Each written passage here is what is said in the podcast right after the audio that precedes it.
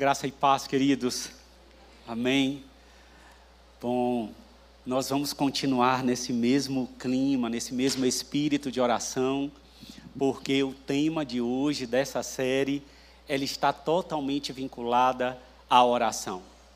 Nós estamos numa série, como vocês têm visto, de desperta uma igreja avivada e praticamente não tem como não é, lembrarmos das palavras de Lucas, ali registrado no livro de Atos. Vocês têm percebido, você também que está em um pequeno grupo, tem percebido os inúmeros textos, inclusive você deve estar lendo o livro de Atos, do início ao fim, para que o seu coração ferva ainda mais em, em, em, em direção a tudo que nós temos falado nesses dias. Na semana passada, o pastor Jonas, aqui às 10h30, pregou sobre desperta uma igreja que vive em comunhão. Quando, ao ouvir de uma igreja que vive em comunhão, não tem como isentar a oração, a presença da oração. Seja de maneira individual ou seja de maneira comunitária, ela está presente na igreja primitiva e com certeza permeia os caminhos dos filhos eh, de Deus.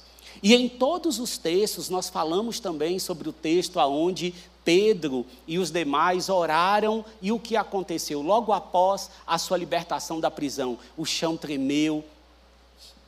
A oração foi uma oração que invocava a soberania de Deus e eles pediram para que Deus permitisse que eles conseguissem pregar com vigor a palavra de Deus. E hoje é desperta uma igreja que ora e intercede. A primeira coisa, quando a gente recebe, irmãos, um tema que é assim: a igreja avivada ora e intercede. Sabe o que, que pensa? Sabe o que passa no coração de cada um de nós quando nos preparamos para isso? É assim: Senhor, o que eu vou falar é, mediante um assunto que nós lidamos com ele desde o momento da conversão? Oração é algo que nós lidamos desde o momento em que chamam a, cada um de nós para dizer: você é, crê no Senhor Jesus como seu Senhor e Salvador, então você vai repetir e você ali já começa então a se manifestar em oração. Então o que nós vamos ensinar? O que pode eu ensinar em uma manhã sobre oração que possa transformar o nosso interior e nos fazer, Senhor, mais avivados, mais próximos de Ti no assunto oração.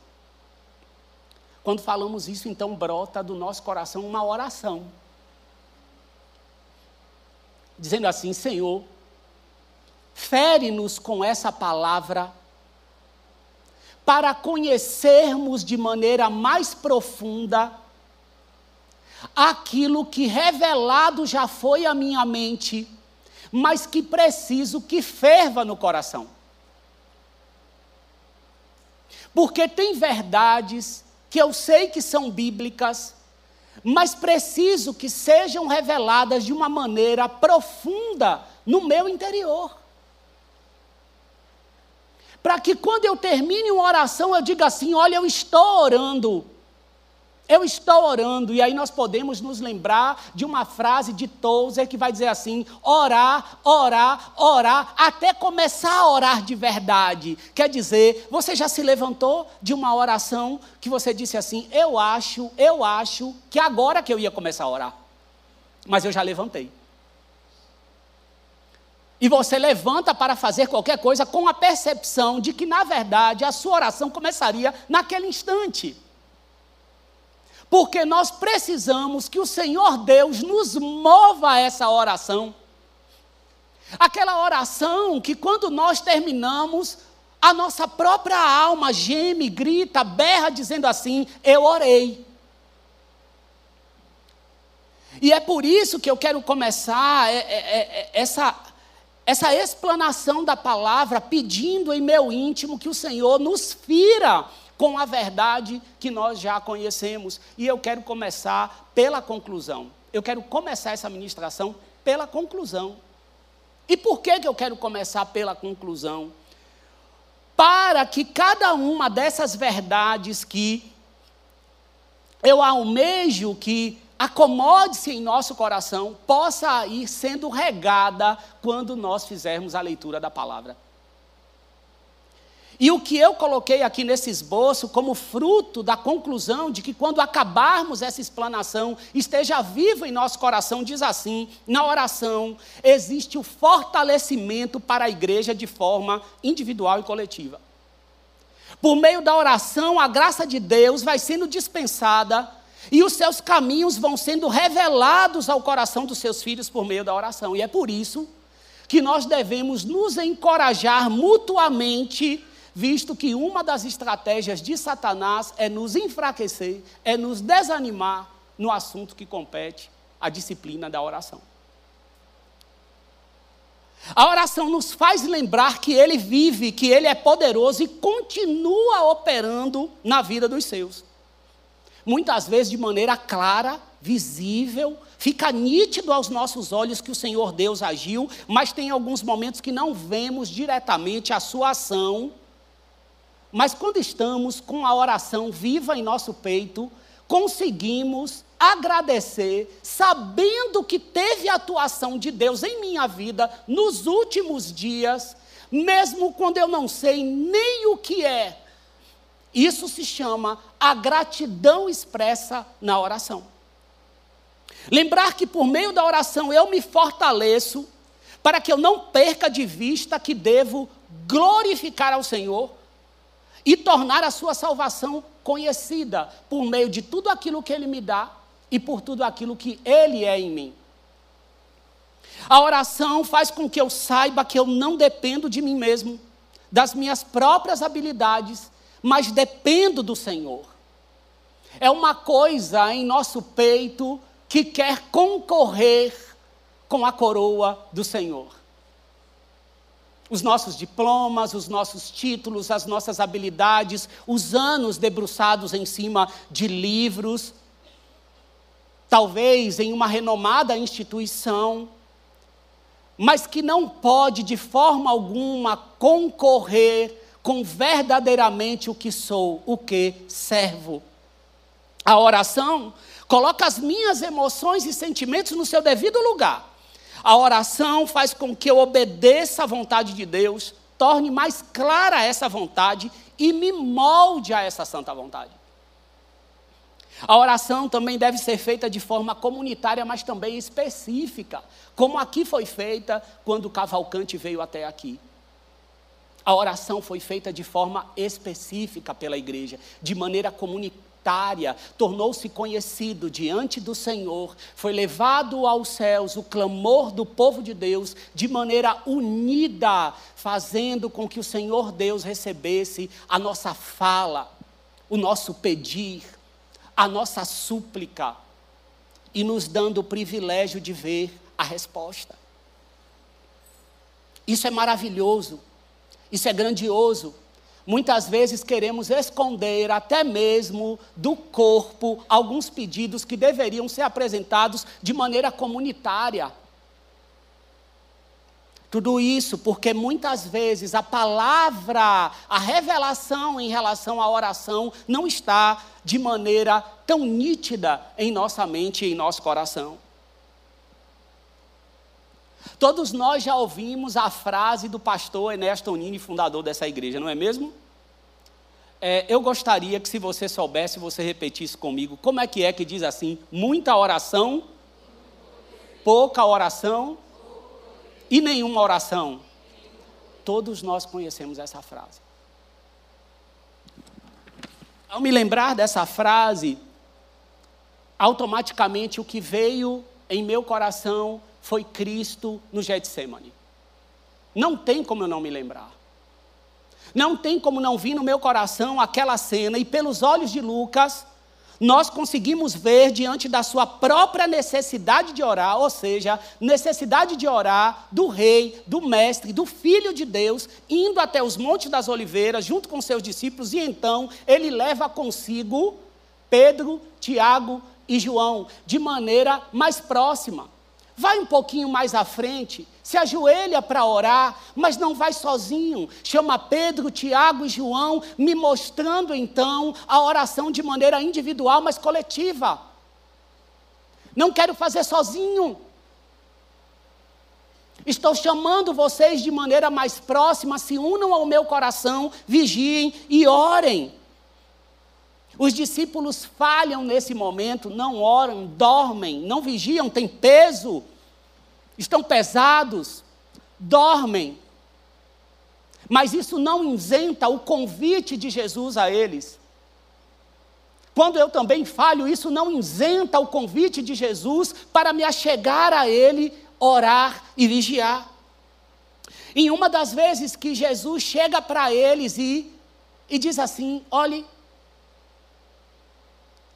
vocês deveriam orar, vocês deveriam vigiar.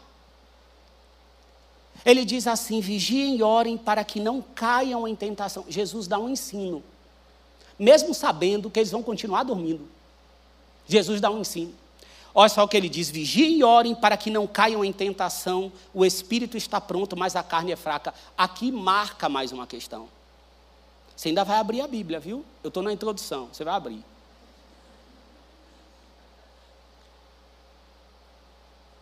E aqui eu marco novamente verdades que eu quero que quando leiamos a palavra esteja assim, muito nítido.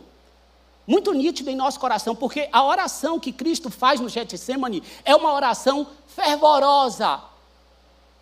Fervorosa. É a mesma expressão vista quando a igreja está orando para que Pedro seja liberto. É a mesma expressão, é o mesmo tipo de oração. Não é uma oração morta, não é uma oração fria, não é uma oração que não invoca o Senhor, que não se revela mostrando alguém está clamando aos céus. E ele diz: vigie e ore, porque o espírito está pronto, mas a carne está fraca. Aqui eu já vejo que há um fortalecimento do Senhor ao seu povo na oração. A manifestação dessa verdade vem quando eu me deparo novamente com Lucas, que foi o único que registrou isso, que após essa oração de Cristo vem o anjo o que desce e fortalece o Senhor Jesus. A oração não foi para anjo não, a oração foi para o Pai, não é? Assim como devemos fazer. Quem dá ordem aos seus anjos é o Senhor. E ali o anjo fortalece, e aí eu vejo o quê?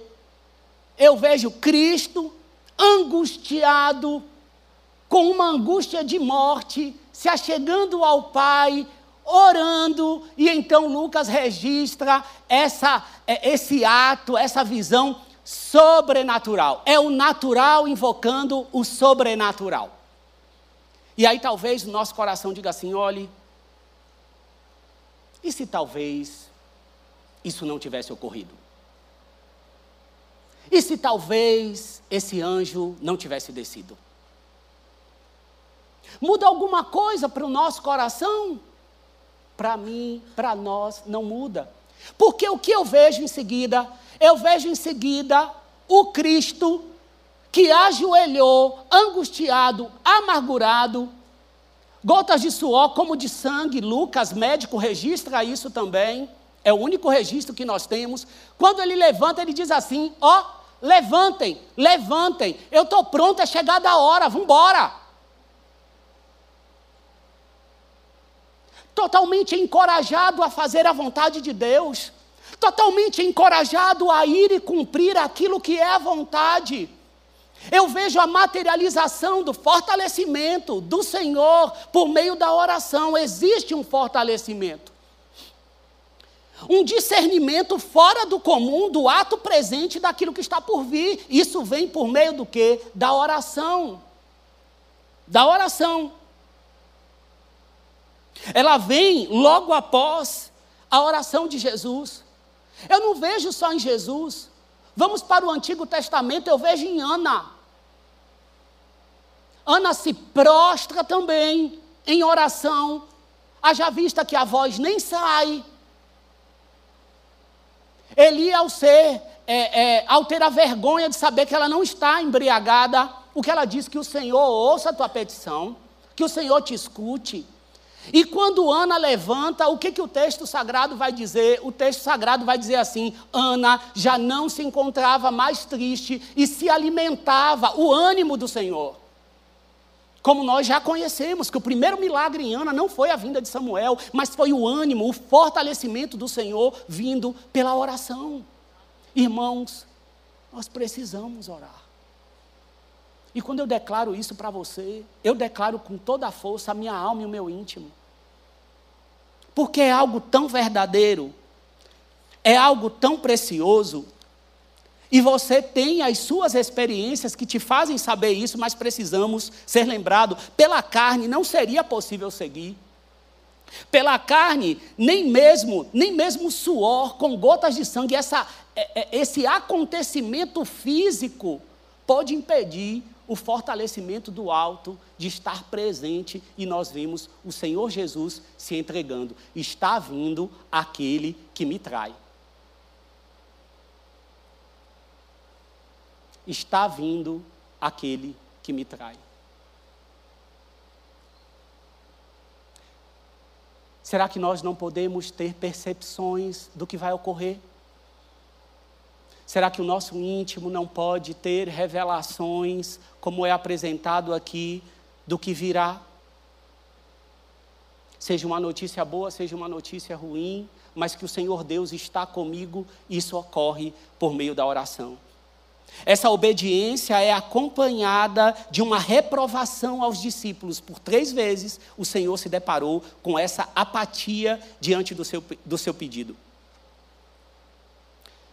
Eu quero pontuar alguns, alguns ensinos dessa introdução. Existe a graça dispensada por meio da oração. Existe o fortalecimento do Senhor por meio da oração. Existe o operar milagrosamente dele por meio das súplicas.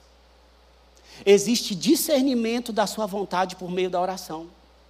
Existe o, o operar dele na minha santificação e na compreensão da sua vontade e na, e na obediência a ele.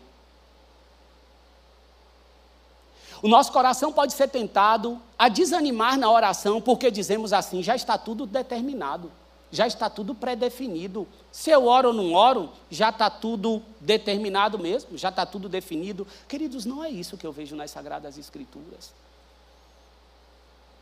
Não estou isentando a vontade soberana do Senhor, mas de forma alguma eu posso contrariar a verdade bíblica de cooperação, do privilégio que Deus nos deu na cooperação, a saber, por meio da oração, trazendo à existência os feitos do Senhor, os eventos que estão segundo a Sua boa vontade. Eu coopero, eu oro, eu continuo perseverando nisso, me relacionando com o Senhor. O Senhor Deus é um Deus relacional. Quando eu vejo ah, o texto sagrado encorajando a oração, quem pede busca, quem pede, quem pede recebe. O encorajamento da viúva que vai até o juiz Inico, eu vejo um encorajamento à perseverança da oração.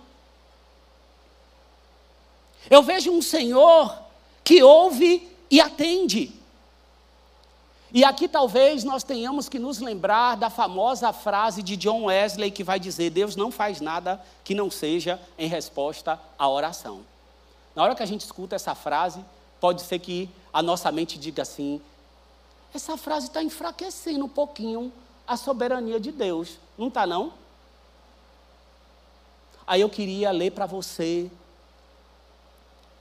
uma frase que está logo no início daquele livro que talvez você conheça, a Celebração da Disciplina, do Richard Foster, muito conhecido, que é praticamente uma exegese dessa frase de John Wesley.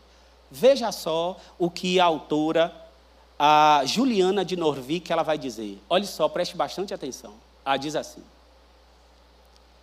E tudo isso, repentinamente, o Senhor trouxe-me à mente.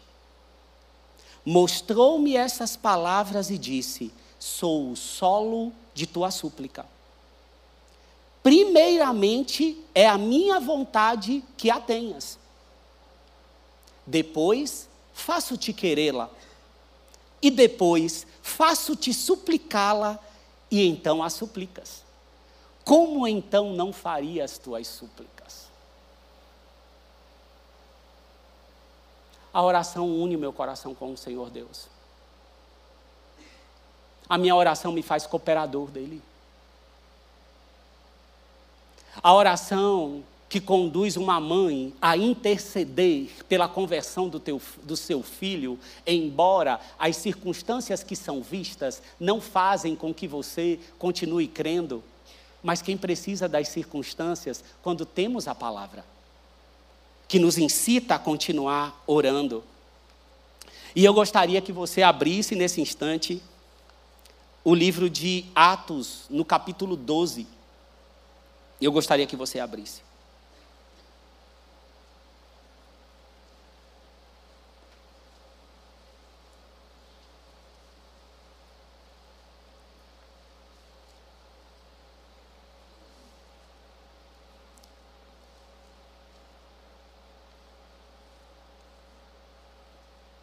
capítulo 12, nós vamos ler do verso 1 até o 18. Vai dizer assim: Por aquele tempo, o rei Herodes mandou prender alguns da igreja para os maltratar. Mandou matar a espada Tiago, irmão de João. Vendo que isto agradava aos judeus, prosseguiu, mandando prender também Pedro. E eram os dias dos pães sem fermento. Depois de prendê-lo, lançou-o na prisão, entregando-o a quatro escoltas de quatro soldados cada uma para o guardarem. A intenção de Herodes era apresentá-lo ao povo depois da Páscoa. E assim, Pedro estava guardado na prisão, mas havia oração incessante a Deus por parte da igreja a favor dele. Na noite anterior ao dia em que Herodes ia apresentá-lo ao povo, Pedro dormia entre dois soldados, preso com duas correntes. Sentinelas junto à porta guardavam a prisão. Eis, porém, que sobreveio um anjo do Senhor e uma luz iluminou a prisão. O anjo tocou no lado de Pedro e o despertou, dizendo: Levante-se depressa. Então as correntes caíram das mãos dele e o anjo continuou: Coloque o cinto e calce as sandálias. E ele assim o fez. O anjo lhe disse mais: Põe a capa e siga-me. Então, saindo Pedro, o seguia, não sabendo que era real o que estava sendo feito pelo anjo. Ele pensava que era uma visão. Depois de terem passado a primeira e a segunda sentinela, chegaram ao portão de ferro que dava para a cidade, o qual se abriu automaticamente e, saindo, enveredaram por uma rua. E logo adiante, o anjo se afastou dele. Então Pedro, caindo em si, disse: Agora sei que de fato o Senhor enviou o seu anjo e me livrou da mão de Herodes e de toda a expectativa do povo judeu. Ao se dar conta disso, Pedro resolveu ir à casa de Maria, mãe de João, também chamado Marcos, onde muitas pessoas estavam congregadas e oravam. Quando ele bateu à porta da frente, uma empregada chamada Rode foi ver quem era.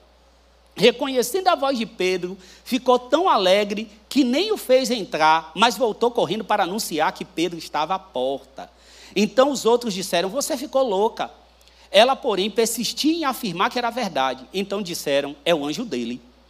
Enquanto isso, Pedro continuava batendo. Quando abriram a porta, viram-no e ficaram admirados. Ele, porém, fazendo-lhe sinal com a mão que se calassem, contou-lhes como o Senhor o tinha tirado da prisão. E acrescentou: Anunciem isto a Tiago e aos irmãos. E saindo, foi para o outro lugar. Quando amanheceu, houve grande alvoroço entre os soldados sobre o que teria acontecido com Pedro. O próprio texto, aqui no versículo 5, eu quero ler ele de novo porque é um versículo chave para esse nosso assunto, que vai dizer assim: E assim, Pedro estava guardado na prisão mas havia oração incessante, ou seja, contínua, perseverante, fervorosa. Contínua, perseverante e fervorosa. Haja vista que a igreja estava orando e Pedro só foi liberto uma noite anterior ao dia que ele seria colocado a um julgamento espetáculo, ou seja, não se livraria. Perceba que a igreja não orou por um segundo, por um minuto, por um dia. Não é uma oração que titubeia.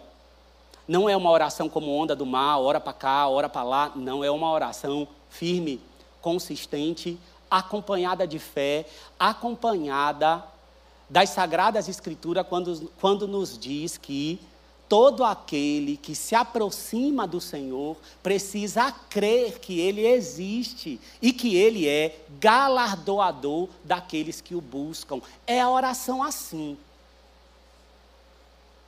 É uma oração que, ainda que seja aquela que você faz em choro, como aqui cantado, ou muitas vezes só ajoelhado ou sentado na borda lá da sua cama, ou do seu trabalho, quando fechou a porta, aquietou, colocou as duas mãos na cabeça, arriou no sofá, pode ser assim, mas dentro é fervorosa.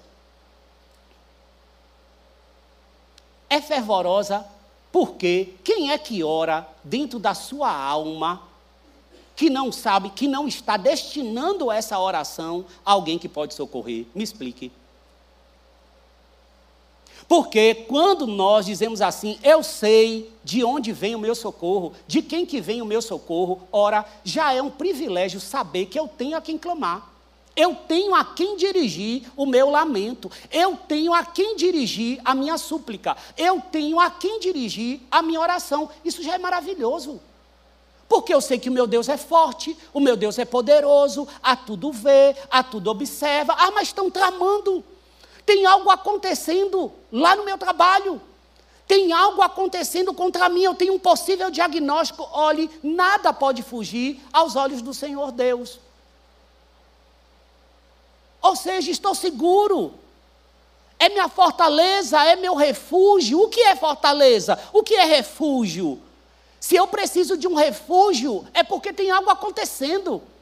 É porque tem algo perigoso, tem algo que pode gerar medo, mas um refúgio, uma fortaleza, é um lugar seguro a despeito das circunstâncias.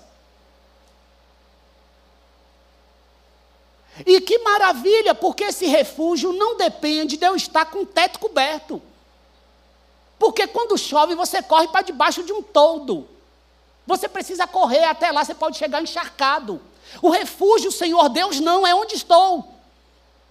Ainda que eu esteja dentro da tempestade, esse refúgio está comigo, me guardando, é onde eu estou.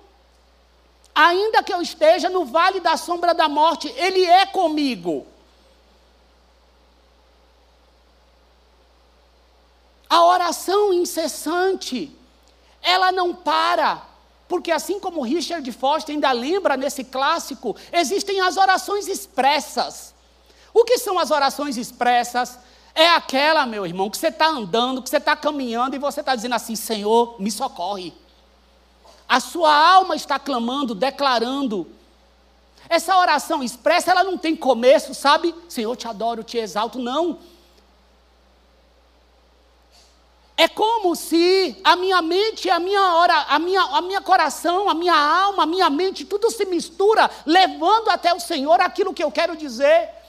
E crendo que também o Espírito de Deus, com gemidos inexprimíveis, leva para ele aquilo até que eu não consigo compreender. Porque eu estou aqui, mas não sou daqui. Esta é a arma, esta é a minha luta, esta é a minha maneira de guerrear. Mas aqui também me apresenta uma forma que não compete àqueles que são do Senhor. Esse Herodes aqui, Herodes Agripa, ele é sobrinho do Herodes Antipas, aquele que mandou decapitar João Batista. Ele é neto de Herodes o Grande, o que mandou matar os bebês. E você percebe que em seu DNA tem a mesma perseguição. Existe uma visão política e religiosa, porque os judeus estão gostando do que ele está fazendo. Os judeus estão gostando. Então, se os judeus estão gostando, eu quero apoio político. Está aqui uma estratégia. O que, que, eu vou fazer? Vou cortar, Ju, Ju, vou cortar o, o, o Tiago.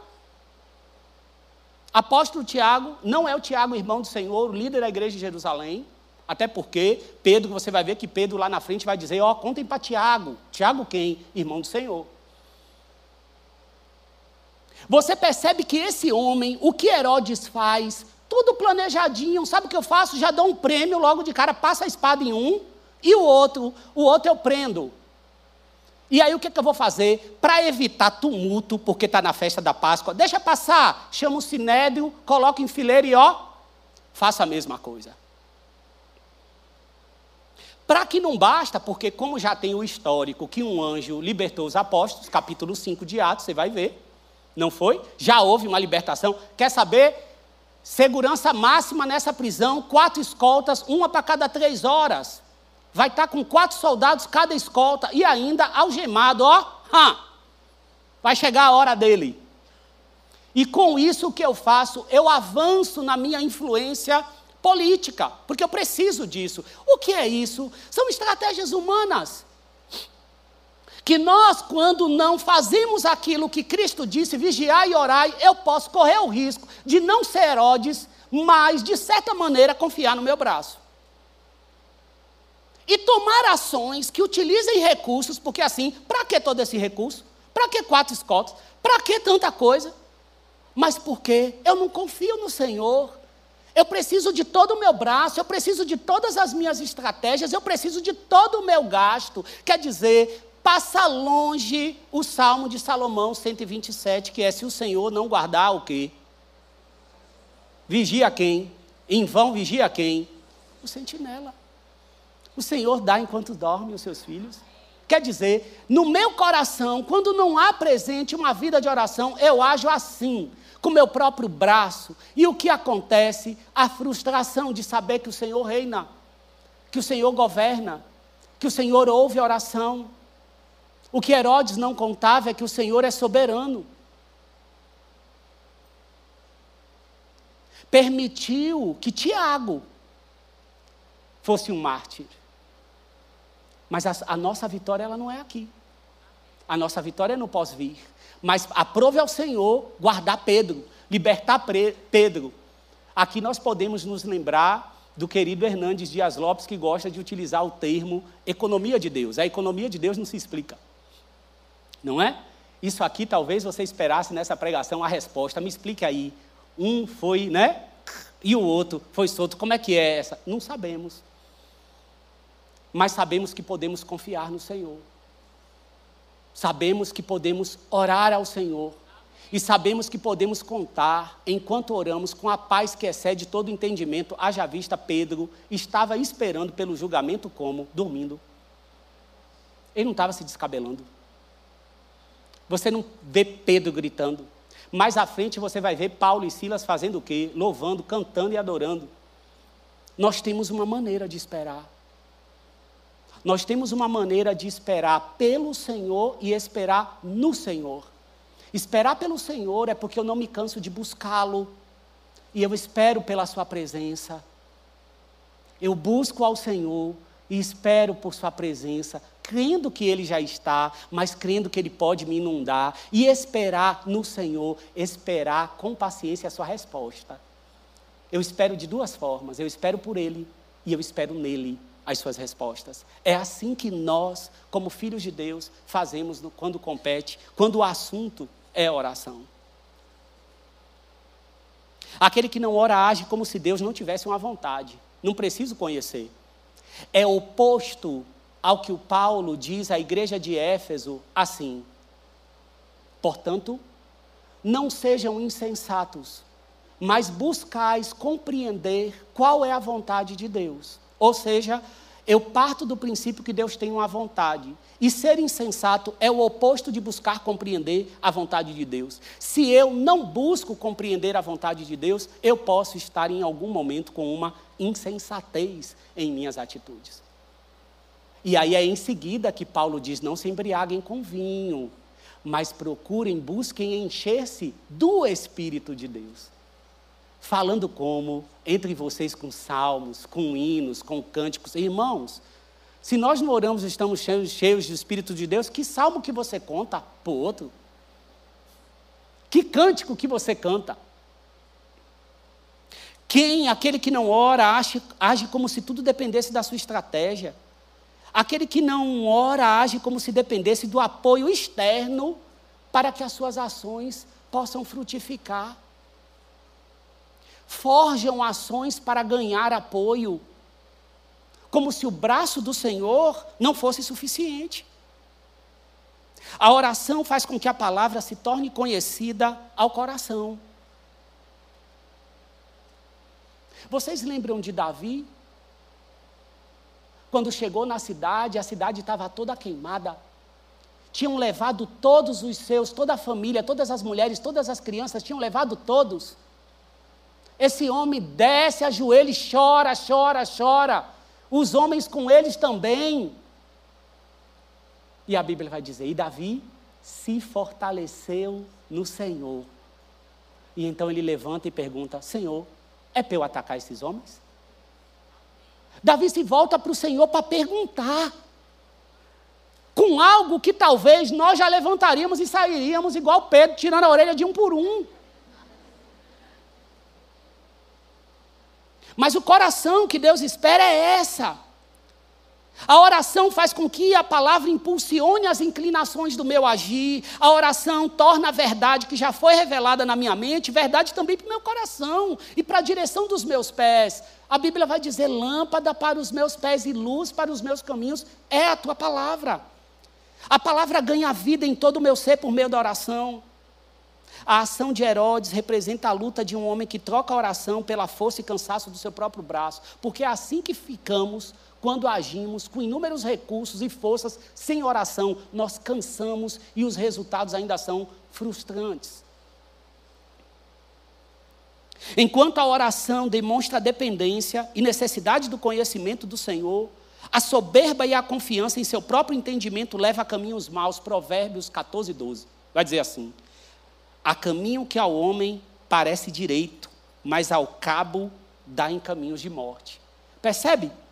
que tudo vai caminhar para que nós consigamos entender a mesma questão. Precisamos orar. A frase que eu quero deixar para que nós reflitamos nesse ponto é assim: ao invés de dizer já vou, devo eu, Senhor. Toda vez que você se deparar com uma situação, não importa qual seja, Senhor, disso que meu marido falou, agora ele vai escutar. Você vai perguntar: já vou ou devo eu, Senhor?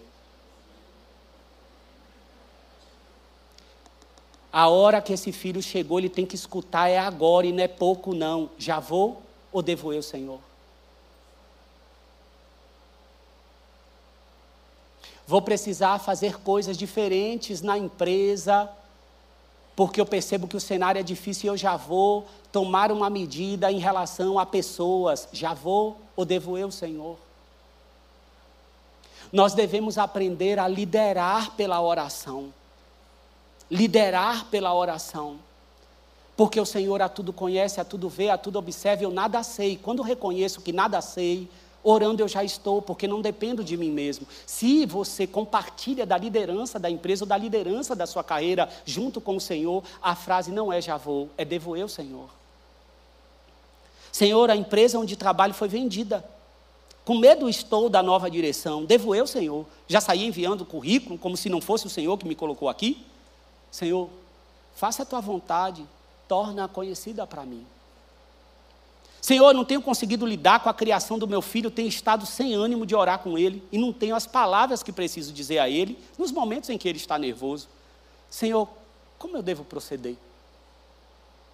Eu já escutei tantas ministrações, mas ministra verdadeiramente meu coração. Senhor, estou diante de uma área onde preciso liderar uma equipe, me sinto sem apoio, me sinto como se estivesse sozinho. Me faça saber que tu estás comigo, Senhor.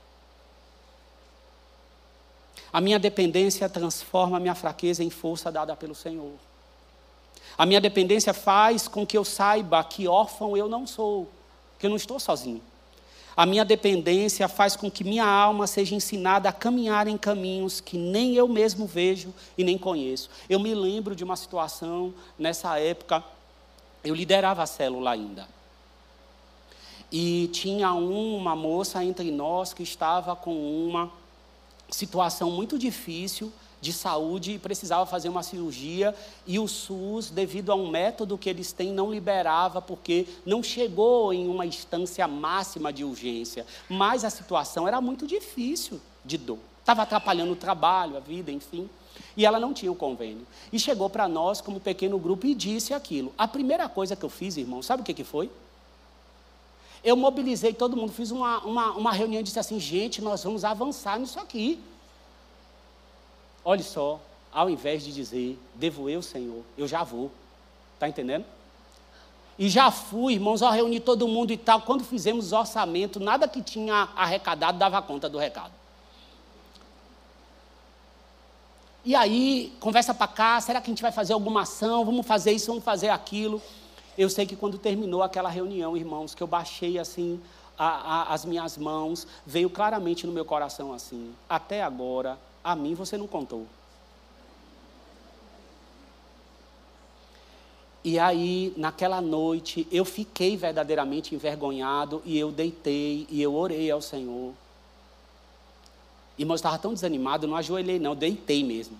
E orei deitado. Falei, Senhor, se manifeste então. Revele, porque essa situação não pode continuar do jeito que está. Se manifeste com poder e graça. Irmãos, eu amanheci com a lembrança, com uma lembrança de um médico que era amigo nosso aqui, né?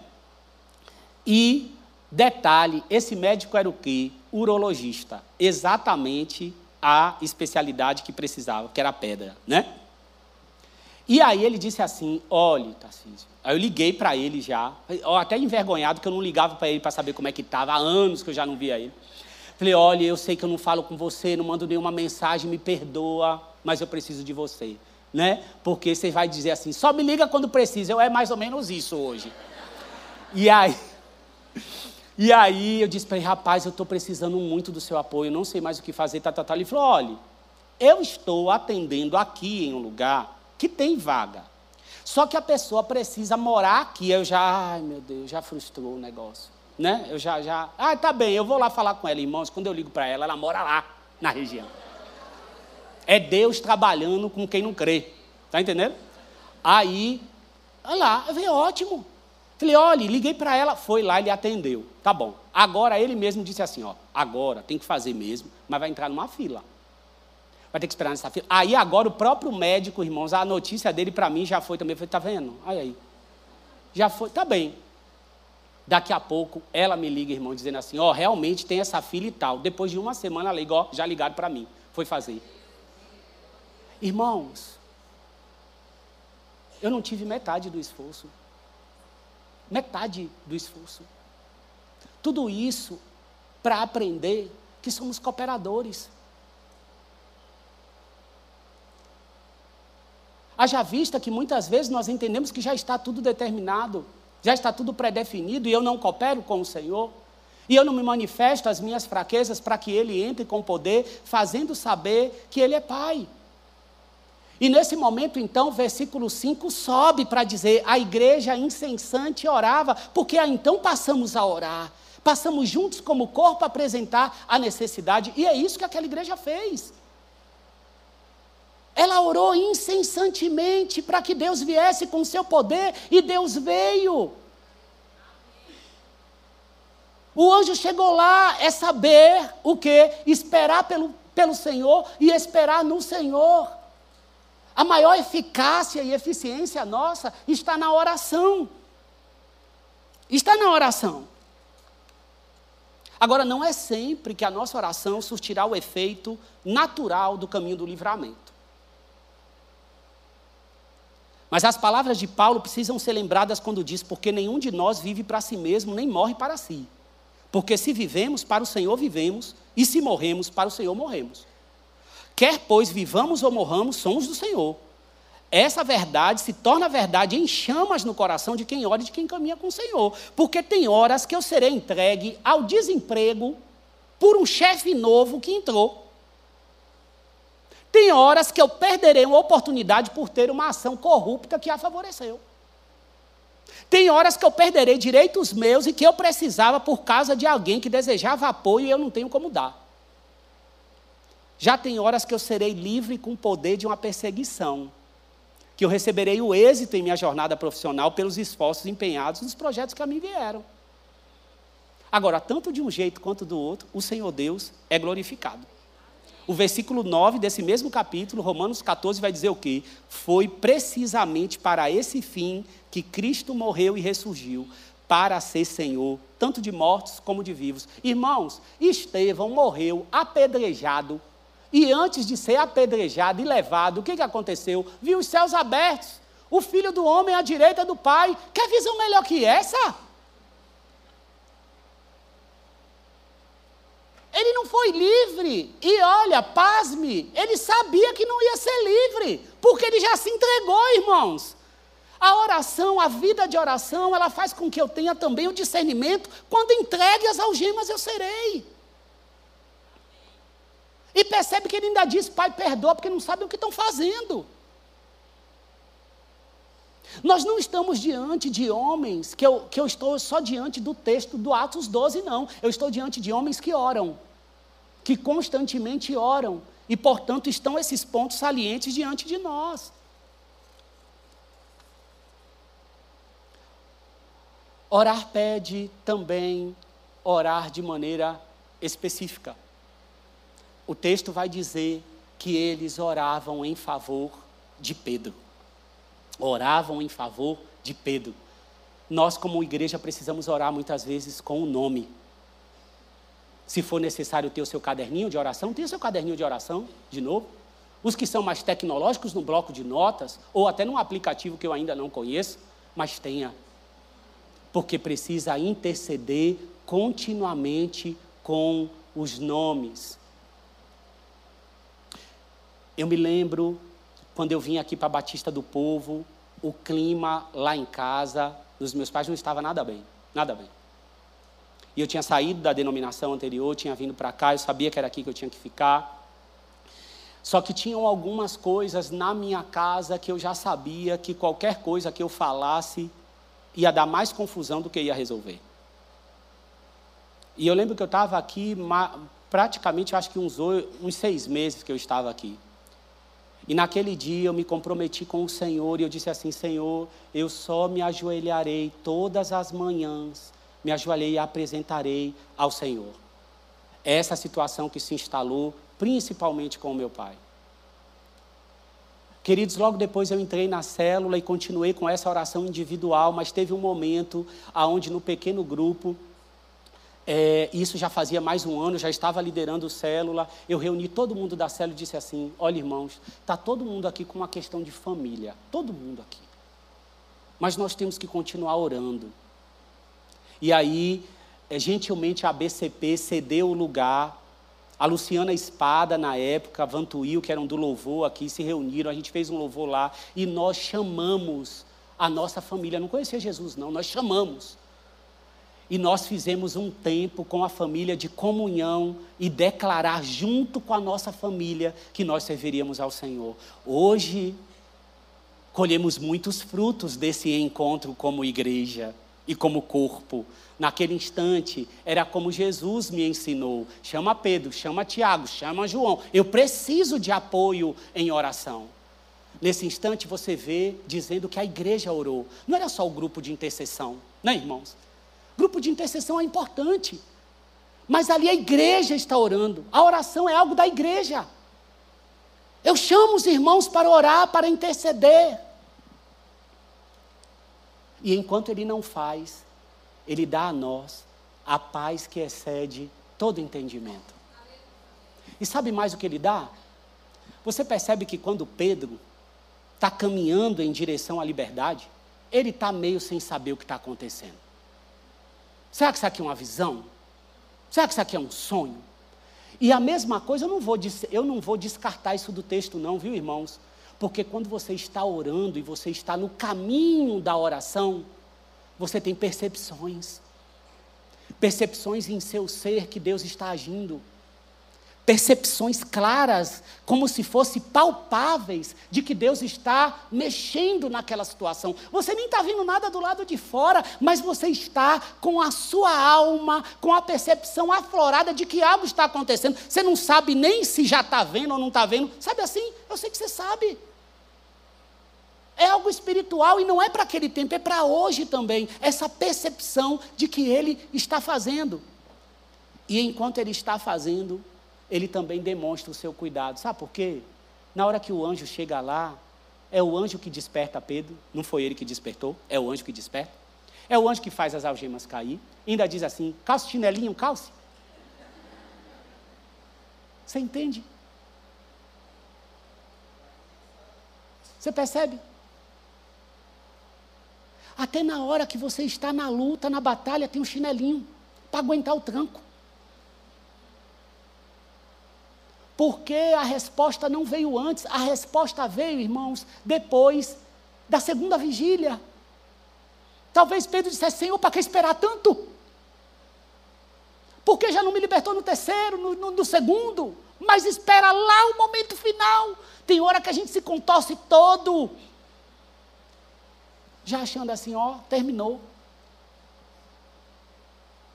Mas o Senhor Deus nos responde. Vai caminhando conosco. E depois, quando Pedro chega para contar a benção, ainda a igreja está incrédula, estava orando por ele e agora está dizendo: não, é, ficou louca. Ficou louca, não é Pedro, não.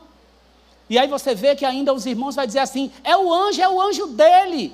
Porque naquele tempo tinha a crença de que existia um anjo que poderia se materializar com o mesmo corpo físico, com a mesma identidade. E é bom que a palavra de Deus não retira aquilo que não é normativo, é só narrativo. Não é que eu tenha que repetir e crer assim. É uma crença.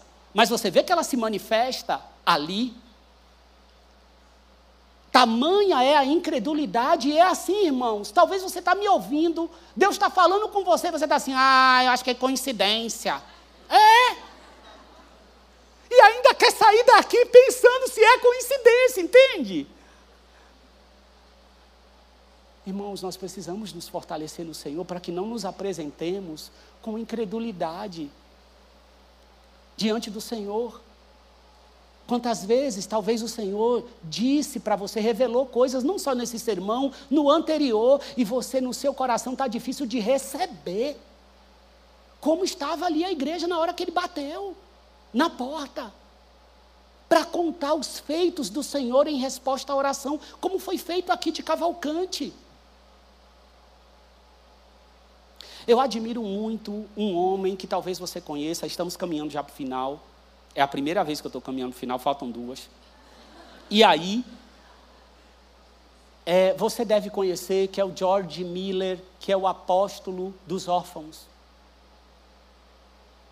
Esse homem sustentou mais de dois mil órfãos somente com o princípio da dependência do Senhor. Da dependência do Senhor. Era um homem de muita oração muita oração. Depois você pega lá os heróis da fé, ouve direitinho e você vai ouvir o todo, né? De 1800. E aí tem um momento, eu quero contar três pontinhos rápidos para mostrar para você que é alguém que não viveu lá nos tempos de Jesus, é discípulo de Jesus, como eu e você. E quando ele se viu chamado, impelido em compaixão para atuar com os órfãos, quando abriu a primeiro, o primeiro, o primeiro orfanato era de meninas. Era para meninas. E aí quando inaugurou, irmãos, não tinha uma menina, não tinha nenhuma menina.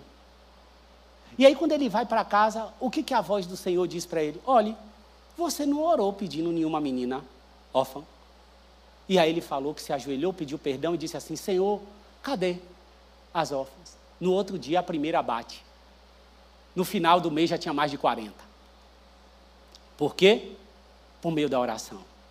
Uma certa vez, uma certa vez ele está com todas as crianças do, do orfanato, todas, sem ter o que comer para aquele dia. De forma calma, tranquila, põe todas as crianças para sentar, todas, como se o alimento estivesse lá nos armários.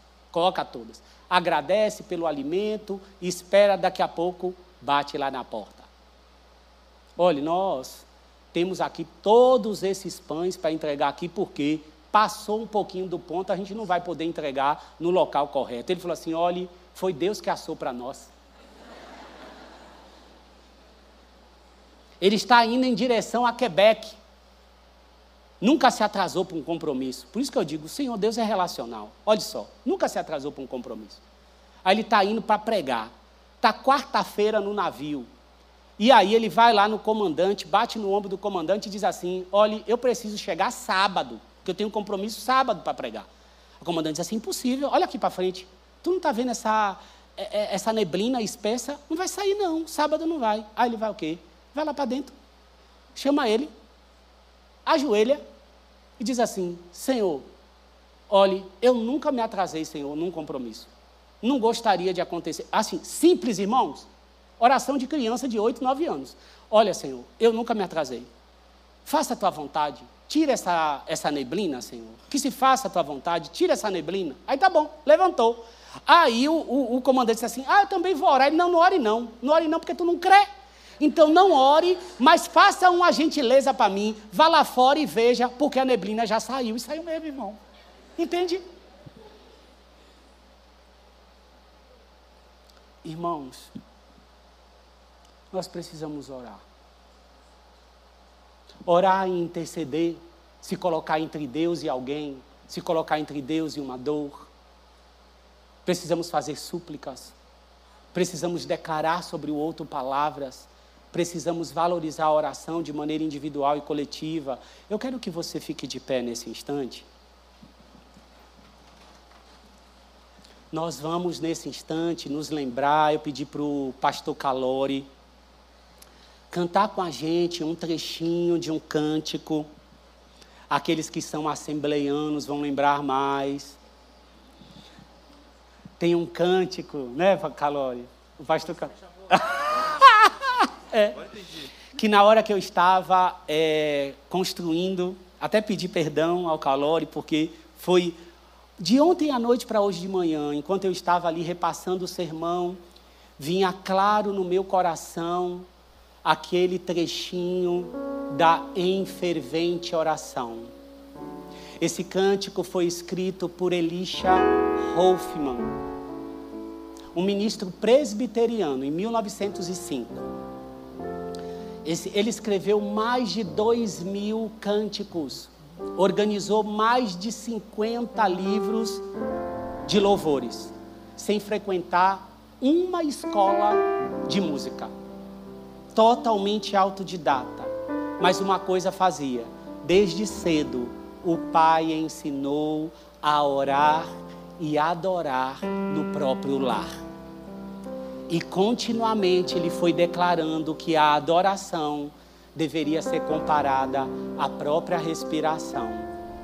Vamos nos lembrar disso cantando esse pequeno trecho juntos. Dê as mãos a quem está do seu lado. Pode fechar aqui os corredores, nós vamos orar ao Senhor juntos.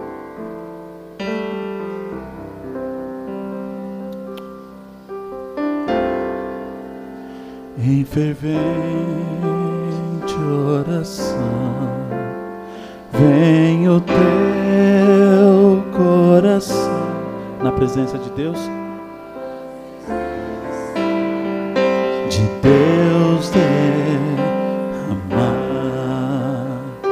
Só, só tu podes fluir.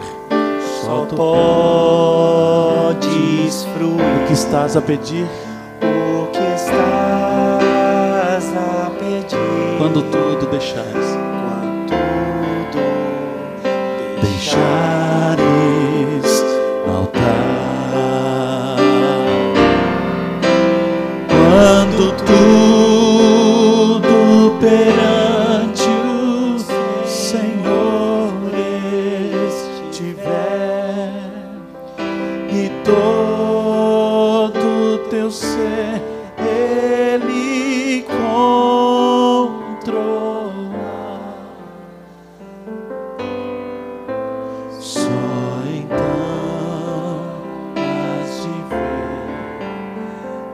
Senhor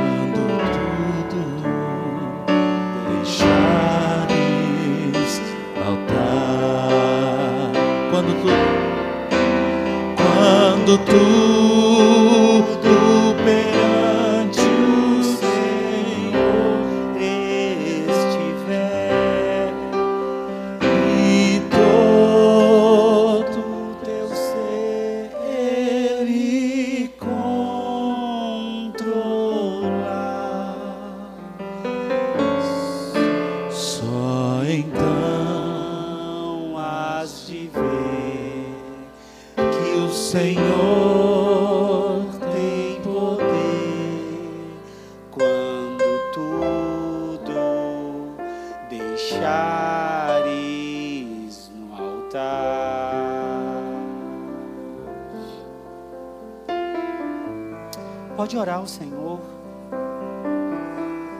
Coloca diante do Senhor o seu desejo de ser um homem, uma mulher de oração. Coloque diante do Senhor novamente o compromisso de orar por aquilo que você deixou de orar, por aquilo que trouxe uma desistência ao seu coração, para que Deus aumente a sua fé, para que Deus fortaleça você, para que o Espírito de Deus traga em você uma oração fervorosa, contínua, persistente, com ânimo traga a percepção de quem é o Senhor. Entregue a Ele a sua fraqueza, troque isso por poder. Senhor, nós colocamos, nos colocamos diante de Ti, nós nos apresentamos diante do Senhor. Pai, ser bendito, ser bendito no meio de nós. Fortalece o teu povo, faça com que essa palavra se manifeste, trazendo orações novas. Aqueça o nosso coração, nos erga como um povo que ora, como um povo de que não dorme na oração, que vigia, que ora, que se transforma em seu caráter mais parecido contigo, nos levanta, Senhor, nos conduz também a orar pelos líderes Herodes se levantou contra os líderes de oração, os líderes da igreja. Nós oramos pelos, pelos pastores da nossa nação, pelos pastores do mundo, ao redor do mundo. Guarda a liderança da tua igreja, guarda, Senhor, a tua igreja, Pai, em nome de Jesus, e nos ergue para cumprir os teus propósitos nessa terra. Recebe o que temos, Senhor recebe nossos recursos, a nossa vida. Nós queremos que o Senhor nos controle, nos controle. Aviva-nos, Senhor, e avivados nós seremos. Com o olho fechado, se algum, se alguém aqui entre nós ainda nunca se entregou ao Senhor Jesus, nunca, nunca entregou ainda a sua vida ao Senhor, e você deseja entregar, ao terminar esse culto, você vai nos procurar aqui na frente, para que a gente possa te escutar e te orientar. Mas nesse instante, a igreja que vai se abençoar mutuamente, você vai perguntar do seu ladinho: o que, que você quer que eu ore por você? Você vai perguntar para quem está do seu ladinho aí: você quer que eu ore pelo quê? Tem algo específico que você quer que eu ore por você? Tem algo específico que você quer que eu ore por você? Você vai perguntar para quem está do seu lado: tem? Para que nós oremos de forma específica. Tem algo?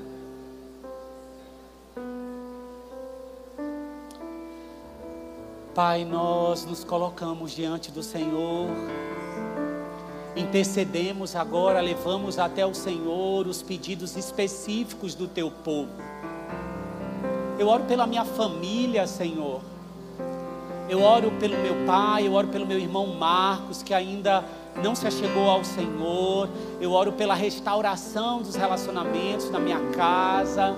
Eu oro, Senhor, pela minha saúde física. Eu oro pela saúde física do teu povo. Eu oro pela dona Zita nesse instante, ó Pai, nesse instante que se encontra no hospital. Eu oro em gratidão pela vida do Cavalcante, ó Pai, em nome de Jesus. Nós oramos pelo Nelson, que o Senhor se manifeste com poder e graça na saúde do Nelson. Eu, nós oramos, ó Deus, pelo restaurar dos casamentos, por uma família avivada, por um povo avivado avivado, pela proclamação do Evangelho no Brasil e no mundo. Nós oramos, ó Deus, pela nossa igreja, pela liderança da nossa igreja, pela provisão à nossa igreja. Nós oramos pela igreja no Brasil e no mundo e nós pedimos, Senhor, continua a ser glorificado na terra por meio das nossas vidas e por meio da tua igreja. Nós bendizemos ao teu nome, exaltamos ao Senhor e declaramos: seja nosso rei Rei, nos controle, nos governe.